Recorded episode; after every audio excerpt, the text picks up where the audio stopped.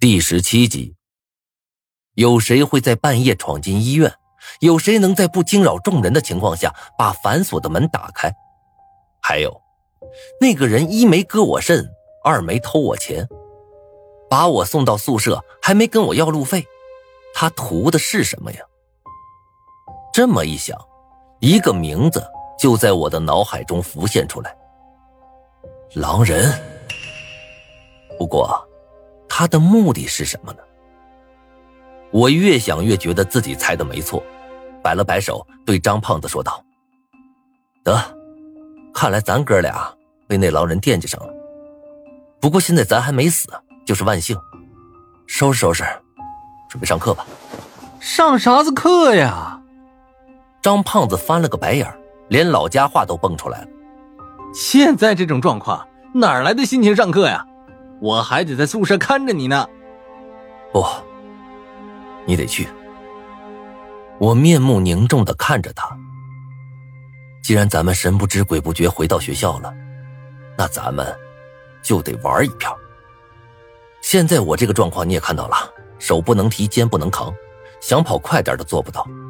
可以说，现在的我，是狼人最容易下手的目标。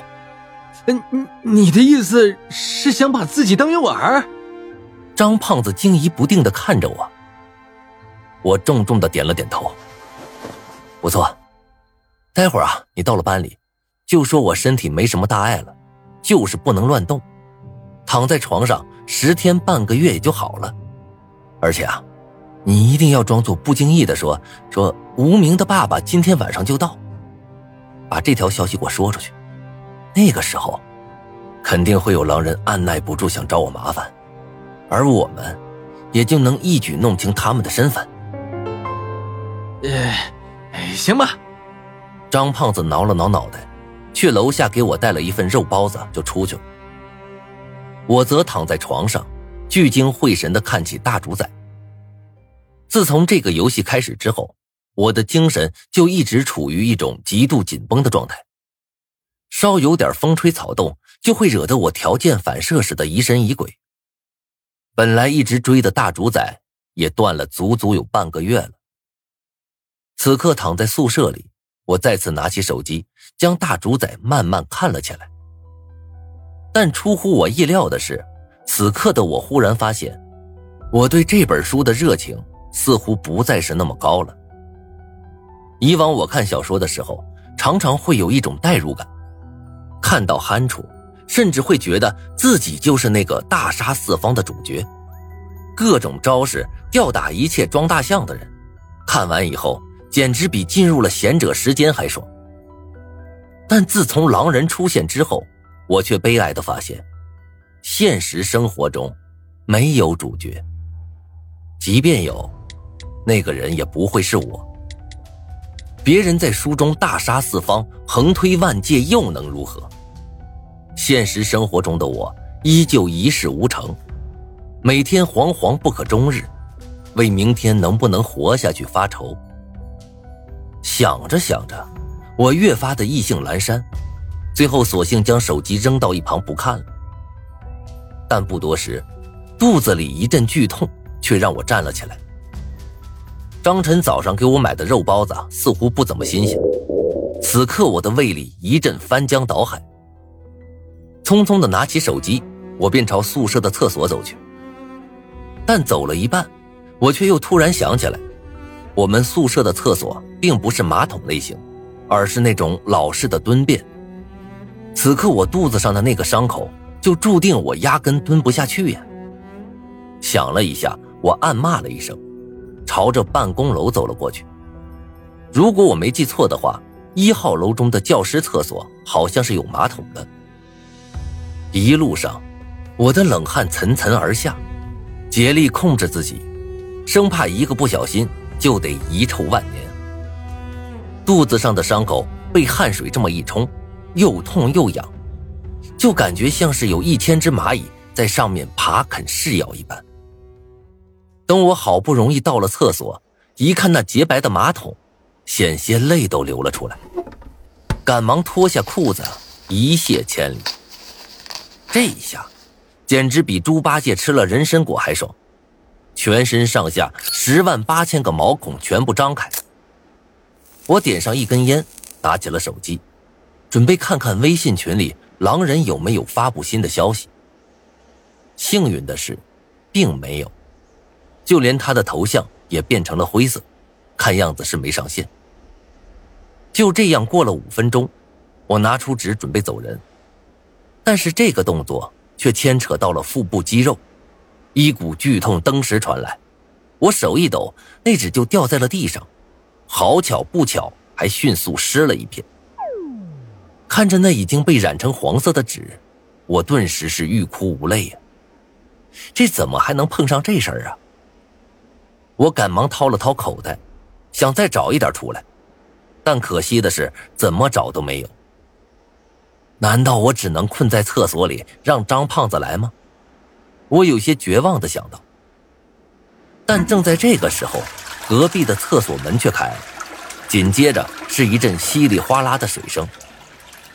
听到这个声音，我顿时大喜，高声喊着：“哎，兄弟，方便借几张纸吧？我纸不够用了。”“嘿嘿，好。”一个沙哑的男生迅速的回答了我的问题。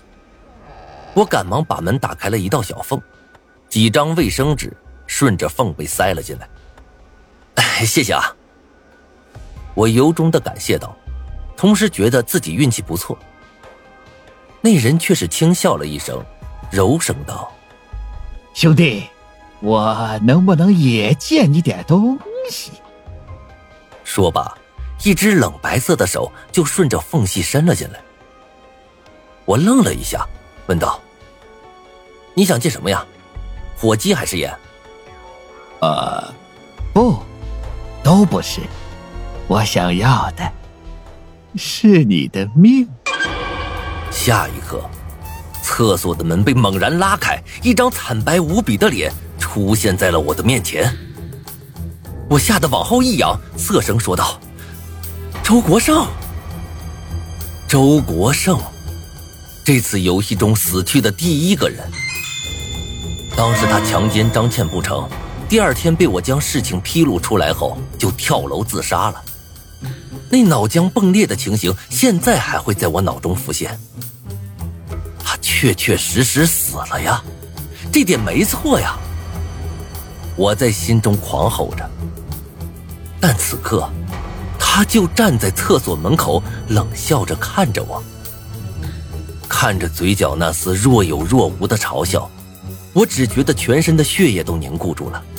小腿肚子抖得厉害，我有些艰难的开口道：“你、你、你不是死了吗？”“啊，是啊，我是死了，但是那又怎么样？”他面无表情的说着，眼中的嘲讽之意更浓了一分。他缓缓将身子凑上前来，一脸狰狞的说道：“我说过。”我不会放过你们的，火苗，去死吧！说罢，他的手就狠狠掐住了我的脖子。我惊骇欲绝的看着他，双手奋力想把他的手掰开，但是他的力气实在是太大了，就像是铁钳一样，让我怎么用力都纹丝不动。我拼命挣扎着，一点气都喘不上来，浑身上下的力气也渐渐消失殆尽，脸也慢慢憋得发紫。周国胜疯狂的大笑起来，脸色愈发的狰狞。